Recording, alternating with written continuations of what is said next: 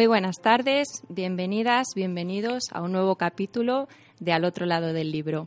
Ya sabéis que estamos en Radio Utopía, en el 107.3 de la FM, si estáis por el norte de Madrid, o también podéis escucharnos vía streaming por internet en www.radiotopia.org.es. Y como siempre, pues si no nos pillas en directo, en cualquier momento, a través de los podcasts en iVoox, pues nos buscas, buscas al otro lado del libro y ahí están todos los capítulos, los programas, las entrevistas, las conversaciones, todo ahí. Bueno, pues hoy tenemos un programa muy especial. Tenemos con nosotros a, un escritor muy premiado, muy reconocido, pero sobre todo con algo que, lo hace, como digo, mucho más especial. Eh, es un autor profundamente comprometido con la causa de la justicia y de la igualdad social. Muy buenas tardes, Antonio Lozano. Hola, Susana, muy buenas tardes. ¿Qué tal estás? Muy bien, encantado de, estar eh, aquí charlando un rato contigo. Bueno, pues para quien no te conozca, para los oyentes que, no te conozcan, vamos a, presentarte un poquito. Vale. Antonio Lozano nace en Tánger en 1956 y, y, ya veréis que esto no, no es un dato baladí, ahora veremos por qué. Estudia magisterio en Granada y trabaja en las escuelas españolas de Usdainador. Y en 1984 se traslada ya a Canarias, a Güimes, donde eh, mm, está como, como gestor, como concejal de Cultura y Desarrollo Local y pone en marcha el Festival del Sur Encuentro Teatral Tres Continentes. Los tres continentes pues, son África, América y Europa y se propicia a través de este, de este festival un encuentro y un espacio de diálogo entre culturas alrededor de, del mundo del teatro. Tiene ya 25 años de vida este, este festival, de los cuales pues Antonio lo ha dirigido durante, durante 22 años. Y bueno, acercándonos un poquito más ya a su vertiente, digamos, más literata, ha puesto en marcha también el Festival Internacional de Narración Oral Cuenta con Agüimes, en el que se reivindica la palabra como elemento esencial de la comunicación humana, la recuperación del hábito de contar, qué bonito esto, y el encuentro multicultural en torno a la oralidad. Como novelista, pues es autor, a ver, las voy a intentar decir todas, Antonio. si no, ya vamos, eh, tú me vas, me vas diciendo, es autor de Árraga, ¿verdad? Que con, con, la que consiguió el premio Nobel Paul a la mejor novela negra publicada en España en el año 2002 de donde mueren los ríos, finalista del premio Brigada 21. Y eh, con su tercera novela es cuando entramos ya en la primera de tus sagas, ¿verdad, Antonio? es así. Preludio para una muerte, que se publica en 2006. A continuación, recibe, en ese mismo año, recibe Antonio el Premio Internacional de Novela Negra Ciudad de Carmona por la obra El caso Sankara. Y eh, también el premio de novela Benito Pérez Armas por Las cenizas de Bagdad.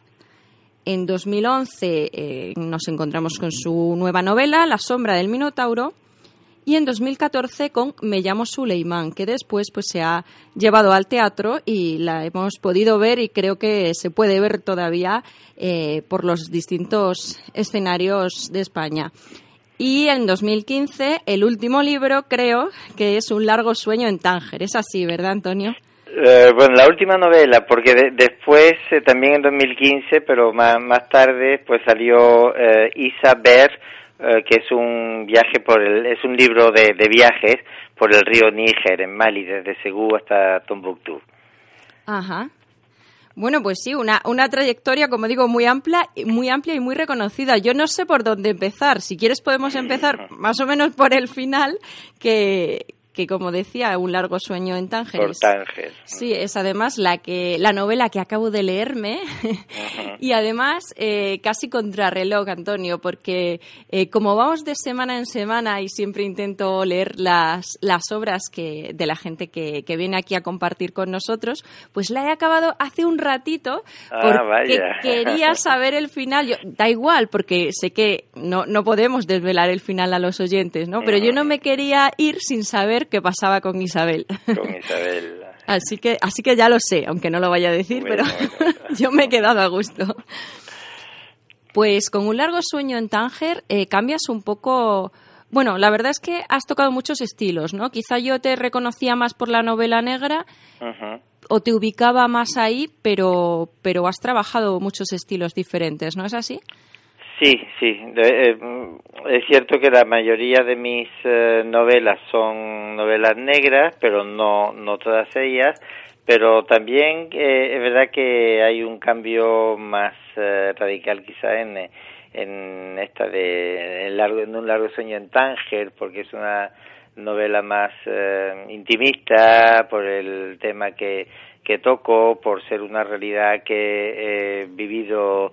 Mm, no, no me refiero ya a los eh, personajes de la novela, pero al tema de la novela, ¿no? Que es eh, la relación entre los eh, europeos y más concretamente los españoles y los marroquíes durante la época colonial en Marruecos y específicamente en, en Tánger, ¿no? Es una, digamos, revisión crítica de esa realidad que yo sí viví muy de cerca, puesto que nací en Tánger y viví en Marruecos los 27 primeros años de, de mi vida.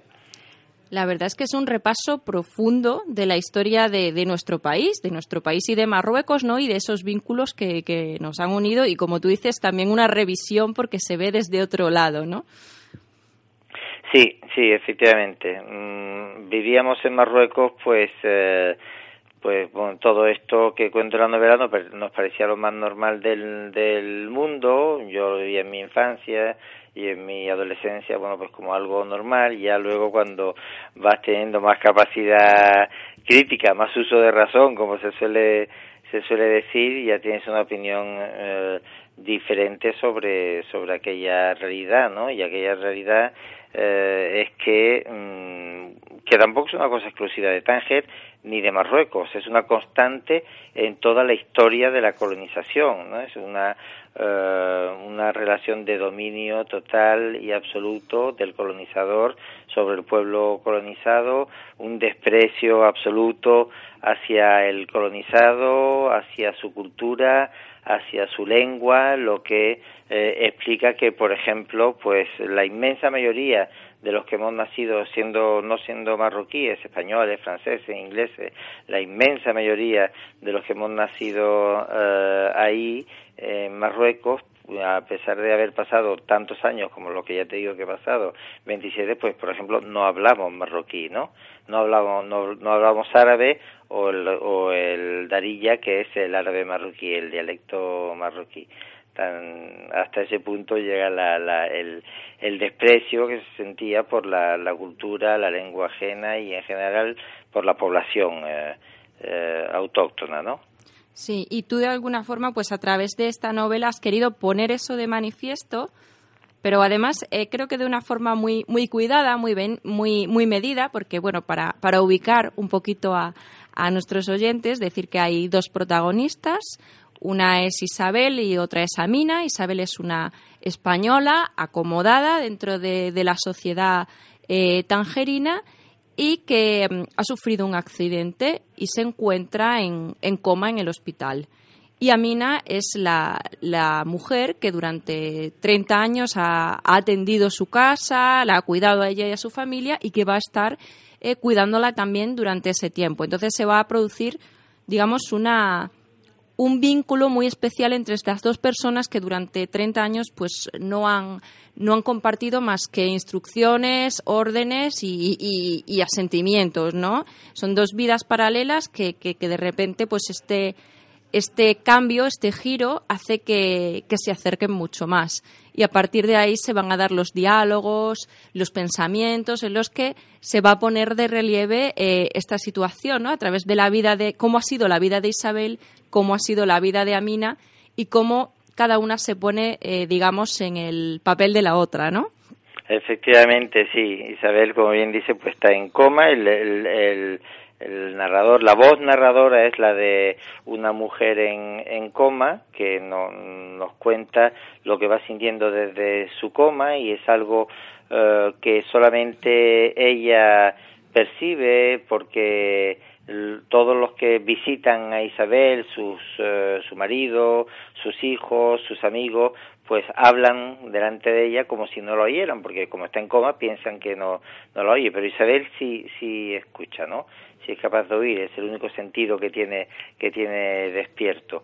Y entonces a través de todas esas conversaciones y fundamentalmente a través de, del, de lo que le va contando, lo que va diciendo Amina, como muy bien dices, que era la, la, criada de la casa, con la que nunca había tenido ninguna relación de mujer a mujer, sino de ama, de señora, como dice Amina, a, criada, pues se va eh, transformando la visión del mundo de, Isabel, ¿no? Va, va produciendo un un, cambio profundo, esa visión que tiene del, del mundo, sobre el otro, sobre el marroquí, sobre las relaciones, porque hay un segundo tema fundamental eh, secundario, pero importante en la novela, que es el de las relaciones entre hombre y mujer, sobre todo en aquellas, en aquellos años del, del franquismo, ¿no?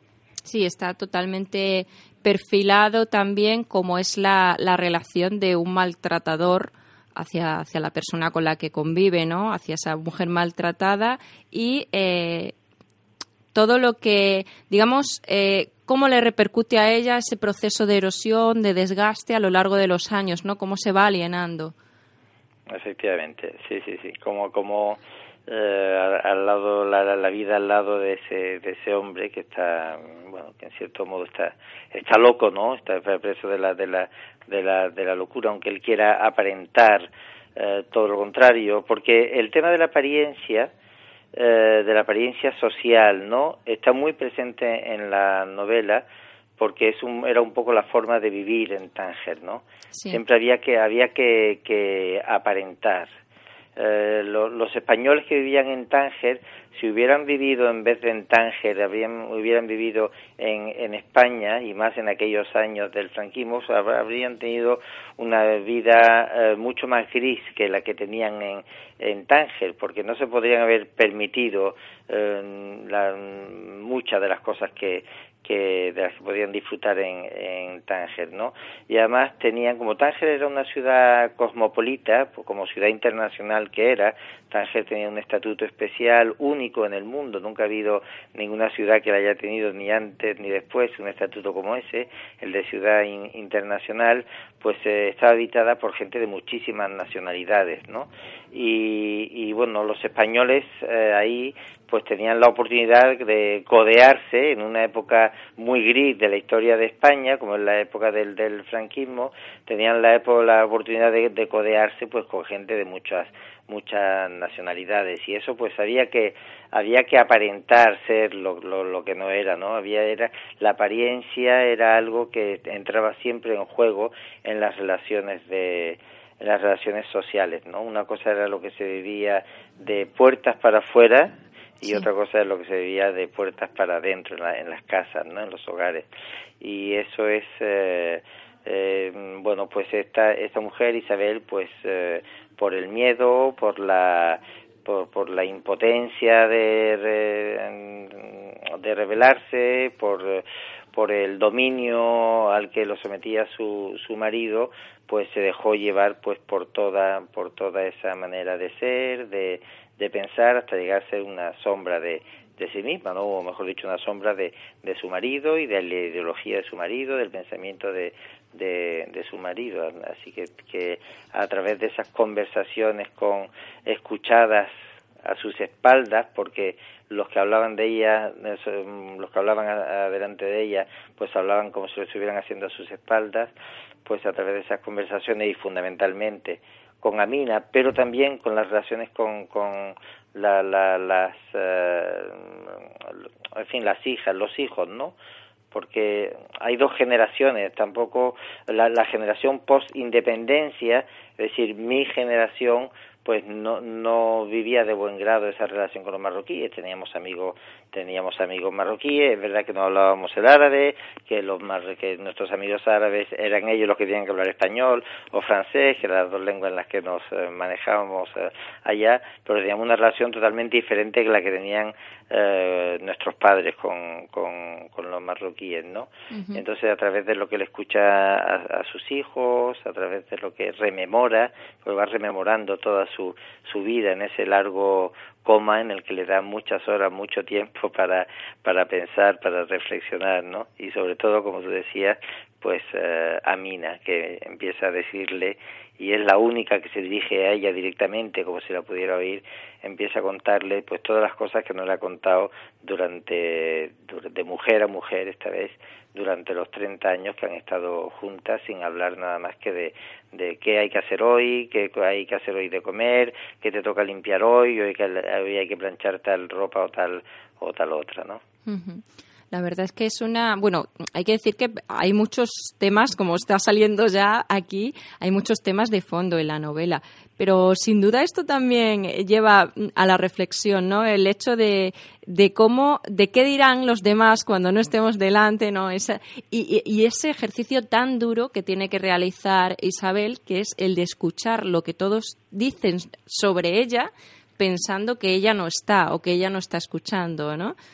Y es Amina la única, la única excepción, pero realmente con los demás pues hay momentos en los que quisiera no escuchar y está encerrada dentro de ese cuerpo y de esa habitación y no, no le queda más que eso, que apechugar con lo que otros piensan de ella y están expresando en voz alta. Efectivamente, sí. Incluso hay cosas de algunos de los hijos que preferiría no haber escuchado, hay cosas que, por supuesto, del marido, por supuesto, de, de los, de, de los amigos, ¿no? Todo eso pues le va le va, digamos, sacudiendo interiormente y, y es lo que le va, pues, transformando profundamente. Mm.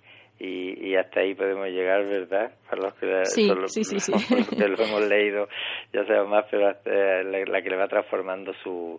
Sí, hay, hay otro personaje, Susana, que también es importante y del que sí podemos hablar, que es eh, eh, que es eh, la, la, viuda del taxista, porque Isabel, bueno, tú ya lo sabes, pero contamos a los oyentes que el accidente que tuvo era un accidente que eh, en, un taxi. Sí. Ella se dirigía a un lugar ella no recuerda qué lugar se a través de las conversaciones pues sabe que iba en un taxi ahí hay un misterio también que vamos a ir ah. desvelando a lo largo de la novela y entonces eh, pero que, que en qué iba yo que nadie sabía porque iba en ese, en ese taxi y ella no se acuerda porque ha perdido la memoria de los últimos momentos antes de, del accidente, si llega a saber por las conversaciones que el taxista murió y, y en algún momento de la novela pues aparece la mujer, la viuda del, del taxista, ¿no? Y la viuda del taxista también es una voz importante porque eh, frente a la sumisión en la que ha vivido siempre Aicha, la sumisión tan tan, mm, digamos, característica del colonizado, pues está también la voz crítica, la voz que se, que se revela, eh, que es la voz, de, la voz que se revela frente a la opresión del colonizador, que es la voz de la, la viuda del taxista, que es Jimo. Sí, y que con esa rebeldía pues también provoca el cambio, ¿no? Efectivamente, también el de Amina. Se hace reflexionar a otras personas que no se habían planteado nada más allá de esa sumisión. Es interesante. Pues bueno, has escrito mucho, Antonio, así que creo que vamos a meternos, vamos a parar aquí ya eh, con, con un sueño, ay, ahora no me sale el un largo, un largo sueño, un largo sueño, un largo sueño en Tánger y, y, yo quiero saber más de otras. Bueno, dinos dónde, dónde podemos adquirirla. Es de, es de la editorial Almuzara, si no recuerdo mal. Está publicada en Almuzara y bueno, ahora está ya, hubo un momento en que no estaba, era más difícil encontrarla, pero ya se hizo una segunda eh, edición y bueno pues es fácil adquirirla. Si no si no se encuentra en ese momento en la librería pues se le pide al librero y el librero la pues la, encarga y la la trae, ¿no? En esas librerías de calle que siempre nos gusta reivindicar, que recomiendan mejor que nadie y que hacen lo imposible por conseguir cualquier libro que, deseemos. Por supuesto. ¿Y, entre ellas ¿puedo, puedo nombrar una librería? Sí, sí, claro. Sí, pues una de esas librerías que me parece fantástica en Madrid, que además fue donde la presenté y donde además están casi todos mis, mis libros, el, el, que es Traficantes de Sueños. Ajá, sí, sí, sí. es una librería estupenda, con unos libros estupendos. De referencia total. y bueno, es una librería que le tengo mucho, mucho cariño. Y ahí, por ejemplo, en Madrid, ahí se encuentra sin ningún problema. Pues estupendo, pues ya lo sabemos. A ver, eh, yo una cosa que sobre la que te quería preguntar es sobre ese vínculo que creo que tú sabes casi más que nadie en este tema, en este tema, sobre el teatro y la literatura, en el que has trabajado tanto, tanto desde la faceta de, escritor, adaptando a, teatro alguna de tus novelas, como sobre todo desde esos festivales que has desarrollado, ¿no? Sí, pero, realmente mi faceta de, escritor teatral, de dramaturgo, es, eh, es reciente y a pesar de que mi relación con el teatro es muy antigua, porque porque, bueno, realmente son 30. E, este año vamos a hacer la edición, el próximo año haremos la edición número 30 del ah, festival. Ah, 30, yo os he quitado 5 años por las buenas. y entonces, y, pero lo que es cierto es que yo la, la, dirigí, dirigí este festival durante las 22 primeras ediciones y sigo muy vinculado a, al, al festival, ya no lo dirijo, pero bueno, me sigo ocupando de las actividades paralelas y de la parte africana de la programación, en fin, sigo eh, vinculado al, al festival. Es decir, que durante 30 años mm, he tenido ocasión de ver mucho teatro de, de, de estos tres continentes, ¿no? Y, y sin embargo nunca me había animado a escribir eh, teatro porque bueno lo mío es la novela y, y estamos hablando de dos lenguajes totalmente eh, diferentes el, el, teatral y el novelístico y, y bueno no no no me veía yo escribiendo teatro pero eh, un amigo Mario Vega que es director teatral y, y productor teatral también de la de Una Hora Menos Producciones, una, una empresa de gestión cultural de aquí, de, de Canarias, eh, de, de Gran Canaria, pues eh, me había leído Me llamo Suleimán y tenía mucha ganas de llevarlo al teatro, me pidió que escribiera el texto teatral y bueno, me, me animé a escribir a partir de a escribir Me llamo Suleimán en teatro a partir de la de la novela. Bien, pues ya tu la, la, la obra la verdad es que funcionó funcionó muy muy bien, ha estado en América, en Latinoamérica, ha estado en diversos lugares de, de, la península, por supuesto en Canarias ha estado pues rodando por todas las islas. Y después de esto pues nos a través de una red que se llama Red de LAE, que es una red de teatro euro-latinoamericana en la que hay varios festivales, como el de Manizales, hay otro en Uruguay, en hay, hay festivales de varios lugares de España, de, también de Francia y de, América Latina, pues eh, nos pidieron a Mario, a Mario como director y a mí como productor y a mí como escritor, nos pidieron que escribiéramos y montáramos una nueva obra teatral, cosa que hicimos, es una, y es Los Malditos, se llama Los Malditos, es una obra sobre los grandes movimientos humanos, no solamente la, los eh, migrantes económicos, sino también los refugiados, los desplazados internos, sobre todo esos grandes movimientos de millones de personas y sobre los grandes dramas que viven por la situación de enorme vulnerabilidad en la que se encuentran. Entonces así nació esa segunda obra de teatro mía, Los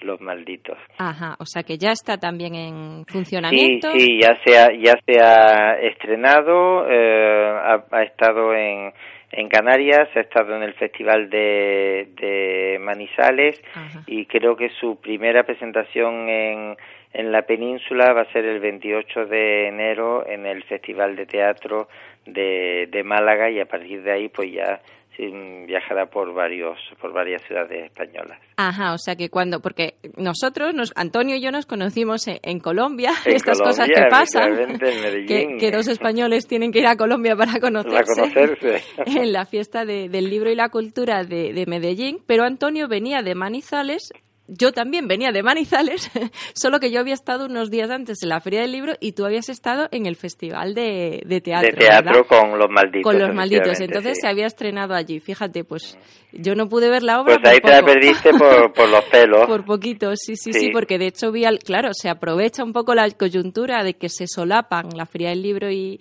el Festival de Teatro y los escritores pues aprovechamos la oportunidad también para disfrutar de alguna de las obras, pero no, a esa ya, no, es que este año, no, este año no, normalmente hay una zona de intersección en la que entre la fiesta, feria del libro de Manizales y el festival de teatro hay unos puntos, unos, días en común, los últimos de la feria y los primeros del festival, pero este año no, este año no hubo Así que bueno, ya espero que tengas ocasión de verla cuando vaya a la, a la península. Sí, esperemos que sí. El 28 de enero se estrena aquí en, en Málaga. en Málaga. Entonces, bueno, ya has pasado, ¿no? Has pegado ese salto a, a, escribir guion teatral, ¿no? Pero antes lo has visto desde el otro lado, ¿no? Háblanos un poco de, de esa visión tuya de, del teatro, porque, bueno, aunque sea un programa de, de literatura, me interesa ese vínculo entre teatro y, teatro y literatura o, cómo se ve desde ese desde esa responsabilidad de gestión al final, ¿no? Bueno, el, el festival de, teatro eh, nació cuando bueno, vimos desde el grupo político que estábamos gobernando en, en, en Agüimes y que seguimos gobernando, es un grupo político, lo voy a nombrar pero no lo van a conocer, se llama Roque Aguairo, no lo van a conocer porque solo existe en Agüimes. Entonces es un grupo político de, de izquierda, asambleario, que lleva, bueno, pues desde el 79, desde las primeras elecciones democráticas, pues se está gobernando con mayoría absoluta en el municipio de Agüimes. Es un caso bastante excepcional en el, en el mundo de la política española, ¿no? En España, casi prácticamente único. Entonces, una de los, de, los, eh, digamos, de, los, de, de, de las de las convicciones profundas de este proyecto político, de los elementos fundamentales de este político es, de este proyecto es, el de la cultura, ¿no? El del desarrollo de la de la cultura dentro del municipio como un elemento fundamental de desarrollo tanto personal como como social. Entonces pusimos en marcha, entre otras cosas, una infraestructura importante, eh, cultural, pusimos en marcha este, este festival de teatro que eh, constituye un espacio de encuentro, de diálogo y de debate eh, entre América, África y Europa, que son los tres continentes que están más ligados, que están ligados a nuestro archipiélago. Europa porque es un archipiélago que pertenece a, a España, y políticamente está integrado en España. África porque geográficamente nos encontramos en África, a pesar de, eh, de llevar mucho tiempo viviendo de espaldas a ese continente y este eh, este festival pues pretende ser justamente una contribución a poner remedio a, eso. Y América bueno pues por la enorme relación de, de migración de ida y vuelta que hay entre Canarias y América Latina. Entonces el teatro nos parecía que era una vía muy muy bueno una la vía idónea no para para que cada uno cuente sus problemas su situación política para que se para que se debata para para que se aborden eh, cuestiones eh, sociales eh, desde un punto de vista crítico y después se, se debata sobre ello y así fue la cosa. Empezamos de una manera muy muy modesta, el festival se fue consolidando. De ninguna manera el, el primer año, en 1988, imaginábamos que iba a durar 30 años, pero bueno, sí, tuvo una respuesta muy muy muy importante de, de, público y así sigue siendo, ya se ha consolidado, es el festival de teatro más antiguo de Canarias y tiene una característica muy especial que es la de la, la de la participación popular, ¿no? Porque aquí el, el festival ocurre no solamente sobre la escena, sino también en, la calle, en las relaciones que mantienen los invitados con la gente del, de los ciudadanos del municipio y de, y de la isla. O sea, es un, un evento muy, muy, muy vivo y muy, y muy rico, ¿no? Y, y por lo que veo también con ese fuerte compromiso social en las obras, ¿no? Sí, por supuesto, eso es lo que nos interesa del, del, teatro, ¿no? Pues que sea un, un, arma para, para luchar, para trabajar por una sociedad mejor, por la transformación social. Con esa finalidad nació el, el teatro y esa es la finalidad fundamental. Bueno, también hay teatro Mm, que es puro mero entretenimiento y bueno muy bien no tenemos nada contra contra ello pero el que nos interesa en este caso en este festival es ese festival que plantee los grandes problemas del mundo los grandes problemas del ser humano y que y bueno pues eh, tampoco se limita únicamente al teatro porque hay un, programa de, actividades paralelas en la que vienen novelistas escritores de los tres continentes pensadores de los tres continentes. Hay toda una serie de actividades paralelas que que bueno que giran también en torno a esa misma cuestión del encuentro entre culturas de estos tres continentes pues suena, pero que muy interesante. Qué, pena que nos pille tan lejos desde aquí. Pues sí, hemos tenido a gente como a Benedetti, a Galeano, hemos tenido a gente como a Minata Traoré, como a grandes pensadores africanos. La verdad es que en estos 30 años hemos tenido oportunidad de, de, enriquecernos con, con aportaciones de, de bueno de nombres muy conocidos y de otros que no son tan conocidos pero que también hacen grandes aportaciones no pues sí, la verdad es que todo un lujo tener esa oportunidad. Eh, ¿De qué hablamos ahora, Antonio? ¿A qué saltamos? Pues, eh, hablamos un poco de, un tema que aparece en tres de mis novelas, que es la emigración, si quieres, que es un poco lo que me impulsa a mí a, escribir. ¿Te parece que, sí, sí, sí, un por supuesto. Eh, me llamo Suleiman, es, es una de ellas, ¿verdad? La, la, la, la primera, mi primera novela, yo realmente empecé a escribir tarde, empecé a escribir, aunque mi sueño de escritor viene de muy lejos, de, viene desde la infancia, la realidad, la realización de ese sueño eh, es después de cumplir los 40 años, ¿no? Y, y empieza con una novela que se llama Jarraga, que Jarraga en la jerga de la emigración clandestina eh, del norte de África significa el sin papeles, el emigrante clandestino, viene es una palabra que viene del, del etimológicamente procede del verbo quemar en, en árabe dialectal y, y hace referencia no solamente a quemar la identidad y a quemar los papeles, a quemar la documentación, sino también lo que decimos nosotros aquí de quemar las naves, ¿no? De la de quemar lo último que abandonar lo último que que te queda en la vida para bueno, para cumplir el sueño de una vida de una vida mejor en este caso. Entonces, eh, Jarraga es una novela eh, eh, es una novela nacida del, de la necesidad de contar el viaje interior y el mundo interior del, eh, del emigrante, ¿no?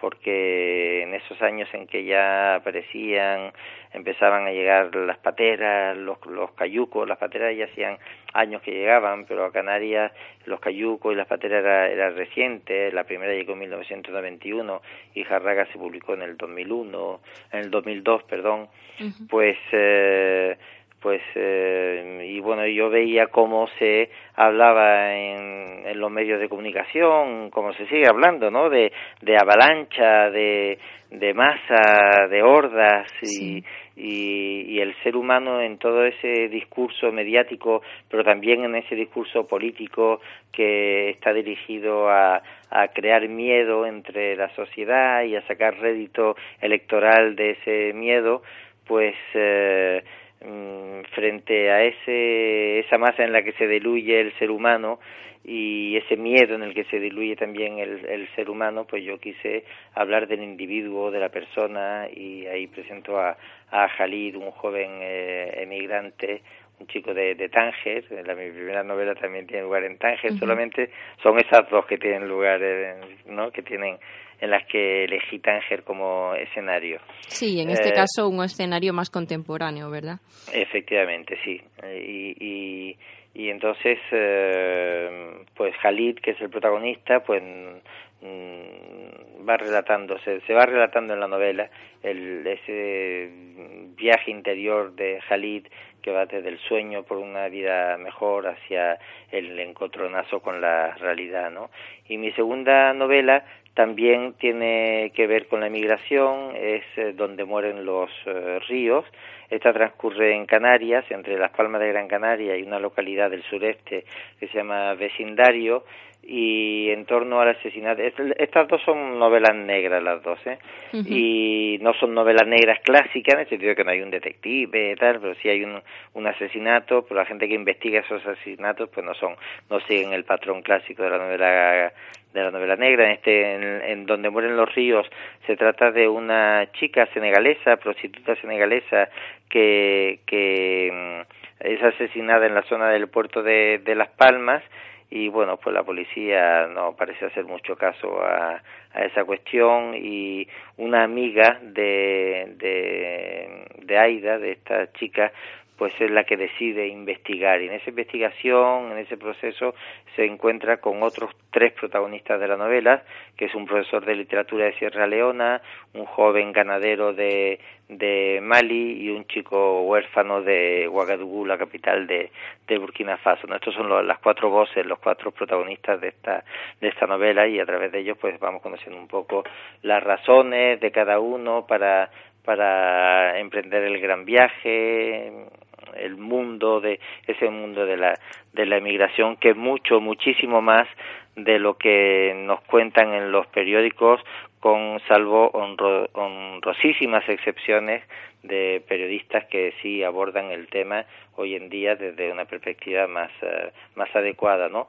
Pero en los grandes medios, en general, bueno, la, el, el, los grandes titulares alarmistas y, dispuestos a, a, generar miedo, pues siguen siendo la, la pauta. Qué, qué necesario, ¿no, Antonio? Perdona, ese, esa formación para, para los periodistas, en ese periodismo social y en esa ética de, del periodismo, ¿no? Bueno, a mí me parece fundamental me parece fundamental. Aquí nombró a Nicolás Castellano, a Pepe Naranjo, a, a, Ángeles Jurado, a Ángel Jurado, que son periodistas de aquí, de Canarias, aunque eh, bueno, Nicolás está en la cadena SER en Madrid, eh, Pepe, aunque es un freelance, trabaja, exhibe mucho para el, el país. De hecho, casi todo lo que salió en el país sobre sobre el ébola fue Pepe Naranjo, que estaba ahí a pie del, del cañón. Todos ellos son eh, periodistas que han estado eh, ahí en la realidad, ¿no? Se han, han vivido la realidad de, de, cerca, tanto la de la emigración como la de las guerras, como, en fin, todos los uh, grandes problemas que ha vivido, que, que vive el continente, pues ahí han estado ellos a pie del cañón y contando eh, contándolo como se tiene que contar, ¿no? No, no solamente para darnos miedo, sino para dar a conocer la, las raíces del problema, las causas del problema, las razones históricas y, y, y, acercarnos al, al, drama humano. Sí. ¿Vale? Y no a la, al, al al esto, a la, a la, visión apocalíptica que se tiene de, de, África. Apocalíptica y, apocalíptica y profundamente egoísta también, ¿no? Por supuesto, sí. Es que, bueno, yo creo que al final el periodismo crea la, la, realidad que percibimos del exterior. O sea, tiene ese papel esencial en nuestras vidas y, y, si nos venden una cosa, pues, pues eso es lo que vamos a creer que hay y eso es la parcela que vamos a ver, ¿no? No, sí. no podemos ver más allá. Por eso es, yo creo que es tan importante, tan esencial la, la función de, de las y los periodistas. Es fundamental y, y yo creo que somos una sociedad profundamente manipulada por los medios de, de, comunicación y no solamente por lo que nos cuentan, sino sobre todo por lo que no nos cuentan, ¿vale? Porque hay hay eh, porque no, no se puede hablar de migración, por ejemplo, sin hablar de, la, de las razones sí. eh, profundas que hacen que la gente tenga que salir de un continente que es un continente riquísimo, África es un continente riquísimo. Yo cuando mm, tengo encuentros con alumnos les pregunto, ¿qué, cómo, ¿cómo es África? Para ustedes, ¿cómo es África? Eh, e invariablemente me encuentro en el lugar en el que me encuentre, todo el mundo dice, pobre, pobre, es un continente pobre. Pues no, África es un continente riquísimo en recursos sí. naturales, en petróleo, en diamantes, en oro. De ahí su este, desgracia, ¿verdad? Y, y, de ahí su, su, su desgracia. Y hay eh, el coltán, por ejemplo, que es este, este, este mineral mineral, mejor dicho, esta combinación de dos minerales, la tantalita y la columbita, que son indispensables para para, para eh, fabricar móviles y para la industria eh, aeronáutica y armamentística y, y e informática pues eh, es, por lo tanto un mineral estratégico, pues en torno a este mineral hay un país en África que es la República Democrática del Congo que tiene la desgracia de tener el 80% de las reservas mundiales de, del coltán.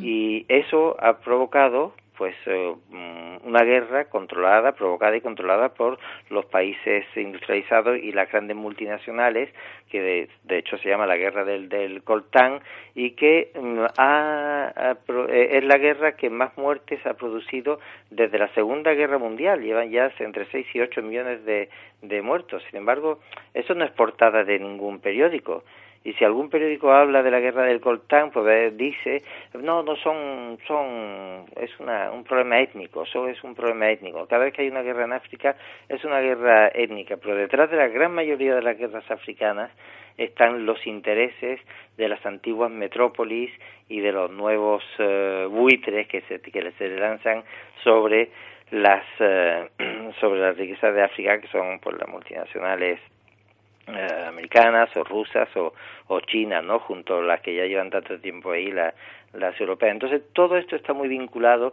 El hecho de que se le haya eh, dado a, dentro del sistema económico eh, internacional el, el papel, África, el papel exclusivo de ser proveedor de materias primas al precio más barato posible, proveedor de materias primas a los países industrializados, eso es lo que impide el desarrollo de, de África y, y entonces la gente tiene que salir de ahí. Cuando la gente sale de ahí para buscar eh, ese derecho tan mínimamente eh, o sea, que, que, cualquier ser humano, por el simple hecho de vivir en este planeta, debería tener cubierto, que es el de la alimentación, pues, eh, ¿qué hacemos? Pues levantamos barreras, levantamos eh, vallas con, con esa maravilla de las concertinas y, y, bueno, pues ese es el, el esquema, ¿no? Pero hay que hay que profundizar un poco y no, y no debemos hacernos eh, solamente preguntas sobre sobre nosotros mismos, qué va a pasar sobre nuestro trabajo, también hay que hacerse preguntas sobre el otro y por qué el otro eh, tiene que salir de su país, de, en las condiciones en las que sale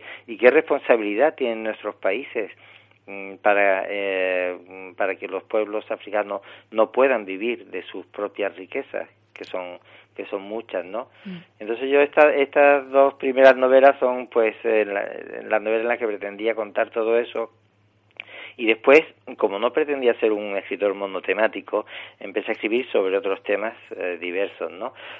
Pero años después me di cuenta que me había dejado un tema importante atrás y era el tema del viaje, el viaje físico. Y fue cuando escribí Me llamo me llamo Suleiman, que tú pudiste ver en, en teatro, ¿no? Sí, no, no la pude ver al final. Ah, que no la pudiste, no, que no la pudiste ver tampoco en Madrid. También. Sí, sí, sí, Sé, sé, algo de ella. Estuve en esta charla en la universidad donde pusiste algunos cortes. Pero, cierto, pero después estaba, estaba el día siguiente, estaba ese mismo día en... Viajaba a Extremadura. sí, sí, sí. Eh, tú viajabas a Extremadura y la, la, obra se presentaba en Móstoles y no, no pudiste ir, es verdad. Sí. sí. Pues y bueno, pues el viaje también, el viaje es fundamental conocerlo, ¿no? Ese viaje en el que, porque a mí me daba la sensación, fue cuando cuando ocurrió todo esto de, de, de, de Ceuta, la valla de Ceuta, la de Melilla, y esos 15 jóvenes que fueron asesinados por la Guardia Civil mientras intentaban eh, pasar a nado a, a, Ceuta y le dispararon con bolas de, de gomas, eh, con bolas de goma, y, y, todos esos muertos y, que, que, hubo, y, apaleados y heridos en la, en la valla de, de Melilla, y salían tanto en la televisión, y después entonces no, parecía, me parecía a mí que nos daba la sensación de que ahí empezaba el viaje del migrante, y, y no, porque el viaje del migrante del, del, que, del que llega desde África Negra, para llegar a Melilla y llegar a Ceuta tiene que cruzar nada más y nada menos que el desierto del Sáhara. Y para llegar a Canarias ha tenido que hacer un viaje durísimo desde las costas, desde las costas de, de, África Occidental. Y ahí han quedado miles y miles de jóvenes en el camino.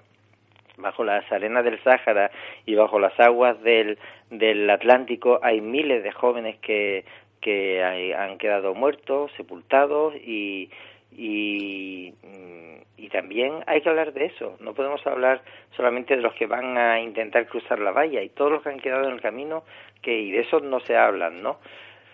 Por eso escribí esa, esa novela Me llamo Suleimán, porque me había dejado atrás ese tema del viaje, que es un tema también fundamental para comprender la, la mm, digamos la envergadura de la decisión, ¿no? Y de la, y de lo que para hacernos más preguntas sobre lo que ocurre allí y por qué ocurre y, y, qué es lo que lleva a la gente a tomar esa, esa decisión de emprender ese viaje que al mismo tiempo es un viaje dramático pero también heroico como lo fue lo de nuestros emigrantes que tuvieron que irse también cuando había miseria en nuestro país que se tuvieron que, que ir para salvar a los que a los que se quedaban aquí, ¿no? Sí, que se nos ha olvidado ya, ¿no? Es, se olvidan pronto algunas cosas. Por supuesto, se olvidan muy pronto. Que no interesa. Pues yo creo que es una de las formas más eficaces de quitarnos ese velo de los ojos que, que muchas veces ya nos, nos hemos vuelto, eh, parece que, que sin emociones, ¿no? Que mm, se ve tantas veces la misma noticia en los medios que que casi que ya nos llama la atención, nos llega y a través de algo ficcionado, pero con un fondo muy real, pues podemos eh, empatizar mucho más y comprender así mejor la, la, realidad de esas personas, pues en este caso, pues por ejemplo a través de, de Suleimán, ¿no? Sí, por supuesto, porque vivimos, eh, creo yo, que en cierto modo como algo así como anestesiados, ¿no? Sí. Nosotros ya los muertos en, en, pateras y los muertos en, en cayucos, un poco como, como los muertos de en accidente de tráfico los fines de semana, ¿no? Es un, se termina convirtiendo única y exclusivamente en, en una cifra. y, necesitamos algo que, que de repente nos haga despertar y, y nos haga comprenderlo, ¿no?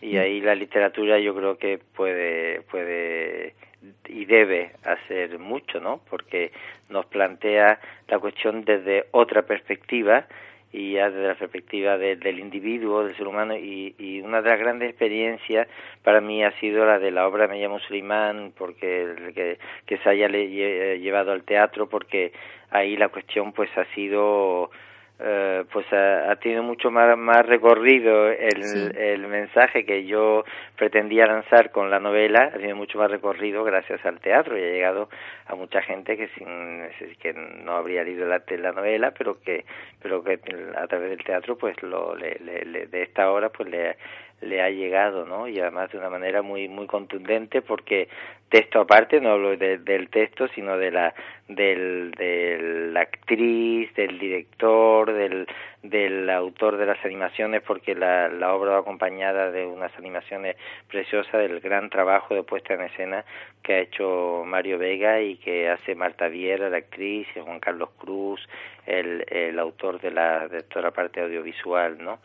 Y, bueno, pues sí, el teatro también eh, eh, es para esto es eh, un instrumento fundamental, ¿no? Para eso que tú dices de, de removernos un poco las conciencias. Sí, yo reivindico mucho el, compromiso y la responsabilidad que tenemos los escritores porque tenemos una herramienta importante, pero, pero es cierto que como otras muchas, y por ejemplo el teatro es, es una herramienta excepcional, bueno, pues con la nuestra hacemos lo que podemos, ¿no? Cada uno en, en su ámbito se trata de que eh, participe y, reivindique y, bueno, dé voz a lo que considera que, es justo, pero desde luego el teatro pues, pues es, se llega a muchísimo público y a un público también diferente, ¿no? E, efectivamente, por eso decía a gente que a lo mejor pues jamás había leído la, la novela, pero bueno, lo ha visto en el... Y además es una obra de teatro que se está moviendo mucho también a nivel a nivel de, de institutos. Sí aunque no está mm, montada, creada igual que la novela, ¿no? Por otra parte, no ha sido escrita específicamente para para un público juvenil, pero la editorial Anaya me pidió la, me la pidió para una una colección juvenil y entonces además de ser leída por el público adulto es, es leído también por público juvenil y la obra de teatro además de ir al público general pues eh, también está yendo a los institutos y a mí me parece eso eh, fundamental, ¿no? Sí, Que, que, que bueno pues que la gente de, esa de esa edad tenga la posibilidad de, de tener otra versión de la, de, de, del asunto no otra visión del asunto y que tenga la posibilidad de, de debatirlo y de hablar de, de hablar de ello de conocer qué es lo que hay detrás de eso. Entonces eh, para ese público me parece que que mm, la, obra de teatro, esta obra de teatro, igual que otras muchas obras de teatro, pues desempeña un papel muy, muy importante, ¿no? Sí, que se planteen esas preguntas que, que igual no se han planteado hasta ahora porque no nadie se lo ha se les ha puesto en esa situación, ¿no? efectivamente. Mira, yo con el tráfico y, la trata de, mujeres con fines de explotación sexual, que es un, un tema que, me preocupa mucho, lo, inserté en una de mis novelas de forma muy, además muy, muy apostando fuerte por visibilizarlo, ¿no? Y, una lectora se me acercó un día diciéndome, bueno, una lectora que, que conocía, la había leído y me encontré un día con ella y me decía, lo he visto en las noticias, lo mismo que cuentas, esas redes existen de verdad. Y a mí me llamó muchísimo la atención porque pensé, pero ¿cómo que lo has visto ahora? Si esto desgraciadamente está todos los, prácticamente todos los días, ¿no? En, las noticias, esta realidad de, de, las, de las redes de crimen organizado. Pues había necesitado empatizar con esos personajes a través de una novela de ficción para, para darse cuenta y cuando había visto esa noticia no había pasado delante de sus ojos sin más, sino que había, dicho... pasado el tema desapercibido. Sí, sí, sí, entonces... Y después la novela pues te pone, te pone, bueno, te pone el tema delante de ti, te, te hace convivir con él durante toda la lectura del, del, del texto durante días, a los personajes los haces tuyos y ya los, los vives, vives su drama de otra manera, o sea que nada, la, la, literatura pues tiene un mucho que decir y tiene esa fuerza y, y tiene que aprovecharla en esta en estas cuestiones. Sí, sí, a mí eso me, me llamó poderosamente la atención, fue desde luego muy gratificante, ¿no? Porque uno escribe pues con esa eh, eh, con esa intención también, ¿no? Pero, pero desde luego es, es eso, es la fuerza que, que tiene. Y bueno, yo te quería preguntar, eh, ya que estamos hablando de, de este tema, mm, y que conoces bien, ¿qué forma hay de, de, llegar un poco más allá? Porque, bueno, eh, hemos hablado de, tu obra, de tus novelas. Tenemos la posibilidad de acercarnos a, esto, a estas realidades a través de esta literatura que, como decimos, es muy interesante por, eso, porque te acerca de, una forma muy especial, te hace empatizar y comprender mejor. Pero ¿qué, qué otras alternativas o qué otras propuestas tenemos para seguir escarbando y no quedarnos con lo que nos cuentan los los medios masivos de comunicación, ¿no? Esas realidades que, bueno, o esas eh, punta del iceberg debajo del cual hay cosas muy diferentes de las que nos están contando, ¿no? Es difícil, yo lo que veo es que tienes que bucear quizá mucho y que es difícil llegar a esas realidades. ¿Qué, canales hay para hacerlo? Bueno, yo, eh, yo creo que, que una vía fundamental es la de la, es la de la educación ¿no? Sí. Y que ojalá el, haya en todos los centros profesores y profesoras que se preocupen por esta cuestión, que introduzcan el debate en, en, sus, aulas, eh, en sus aulas que, que no permitan que los jóvenes se queden eh, con la visión distorsionada que el resto de la sociedad tiene con respecto a este tema, porque yo como profesor que soy de instituto, pues lo he, lo he vivido. Eh, he hablado con esto de este tema con, mis alumnos, lo he puesto en situación, y, y, y nada, la opinión generalizada a esas edades, sobre todo en los primeros años de la, de la ESO, con 12, 13 años, pues nada, es que el inmigrante, que el gobierno eh, de España, pues le da los mejores trabajos, nada más llegar le dan casa, le dan coche, tienen los mejores eh, móviles, y claro, eso no puede ser porque a nosotros nos quitan trabajo a nosotros para dárselo a ellos. Es decir, una visión absolutamente distorsionada y que es una visión que mm, tengo la absoluta certeza de que la han adquirido en sus propias casas. Porque un chico de esa o una chica de esa de esa edad no genera por sí solo ese ese discurso ese discurso lo ha heredado de lo que ha escuchado en, en, en su casa. Y, y, y, te aseguro que es una visión mmm, desalentadoramente generalizada, ¿sabes? Entonces es fundamental cambiar ese chip en el mismo ambiente educativo, en el mismo ambiente eh, escolar, antes de que se salga de, de, él y que salgan de él ya con, con esos mismos clichés, esos mismos, esos mismos estereotipos que son absolutamente ajenos a la, a la realidad, ¿no? Eh, y ya para el que ya no esté en, en edad de instituto, pues, eh, pues no sé, es que el problema es que eh, es um, eh, buscar la información, pero para eso hay que tener interés en hacerlo, ¿no? Sí. Buscar la información más allá de los titulares de los grandes medios de comunicación, de los grandes periódicos y las grandes televisiones y las grandes radios, porque afortunadamente una de las cosas um, buenas que nos aporta Internet es que ahí tienen cabida eh, muchos medios independientes que nos cuentan las cosas de Mm, bueno, pues más, más, más de, de, de manera más uh, cercana a la, a la realidad. Claro que es más difícil acceder a, sí. a ello, ¿no? Nosotros lo que hacemos leer el periódico, ver la televisión y tal, pero, pero bueno, y, y, y no sé, es, es uh, un poco uh, desesperante ver que nuestra sociedad se, se movilice infinitamente más por una um, cuestión que tenga que ver, por, por ejemplo, con el fútbol, uh, uh, por un en fin, para celebrar un, un eh, que se haya conseguido una, un campeonato, por ejemplo, ¿no? Se movilice mucho más que pues para luchar contra una injusticia, o luchar contra las cosas de verdad eh, importantes que ocurren en nuestro en nuestro mundo, ¿no? Con la gente frente la, las injusticias, el dolor de los demás nos pasa tan desapercibido, vivimos eh, como como ciegos, ¿no? Y, y sordos a lo a, a, ese clamor de millones y millones de, de personas que sufren injusticia y dolor en el en el mundo y entonces bueno, lo que la palabra que tú nombraste antes es clave, que es la de visibilizar, ¿no? Hacer visible esa, esas uh, esas desgracias, hacer desgracia, hacer visible esas injusticias que muchas veces están ocurriendo, pero muy cerca de nosotros, ¿eh? no es que haya, no haya que cruzar ningún continente para, para buscarla, pero en nuestro propio país hay miles de mujeres que están eh, que sufren eh, explotación sexual en contra de, de, su voluntad y que viven esclavizadas. Hay miles de, de, de mujeres que viven en esa, en esa situación.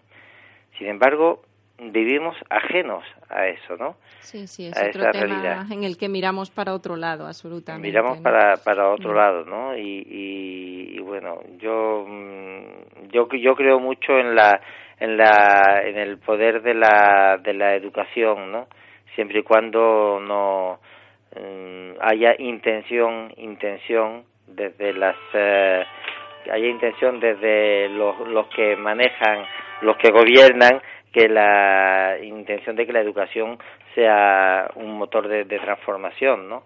Sí. Porque um, actualmente, bueno, ya ves tú el, el, el número que, que montaron nuestros queridos gobernantes con la asignatura de, de, de formación, de educación, de educación de la, para, la, para la sí. ciudadanía, ¿no?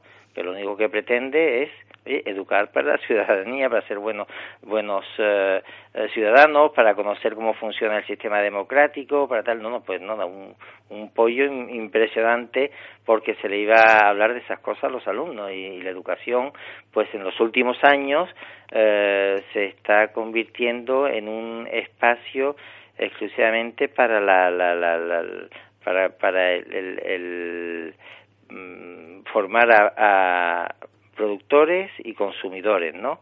Sí, gente con, que produzca oportunidad que habría y de, gente, sí, claro, de formar a personas. Hacia personas sí. y, a, y, a, ciudadanos, ¿no? Pero eso mm. no, no, no nos interesa para nada, nos interesa mm. formar a, a gente lo más acrítica posible, a gente eh, lo más eh, consumidora posible y que sean buenos productores, que cuando les toque llegar al mercado laboral, que produzcan eh, lo mejor y lo más rápidamente posible y, por supuesto, con el menor sueldo posible.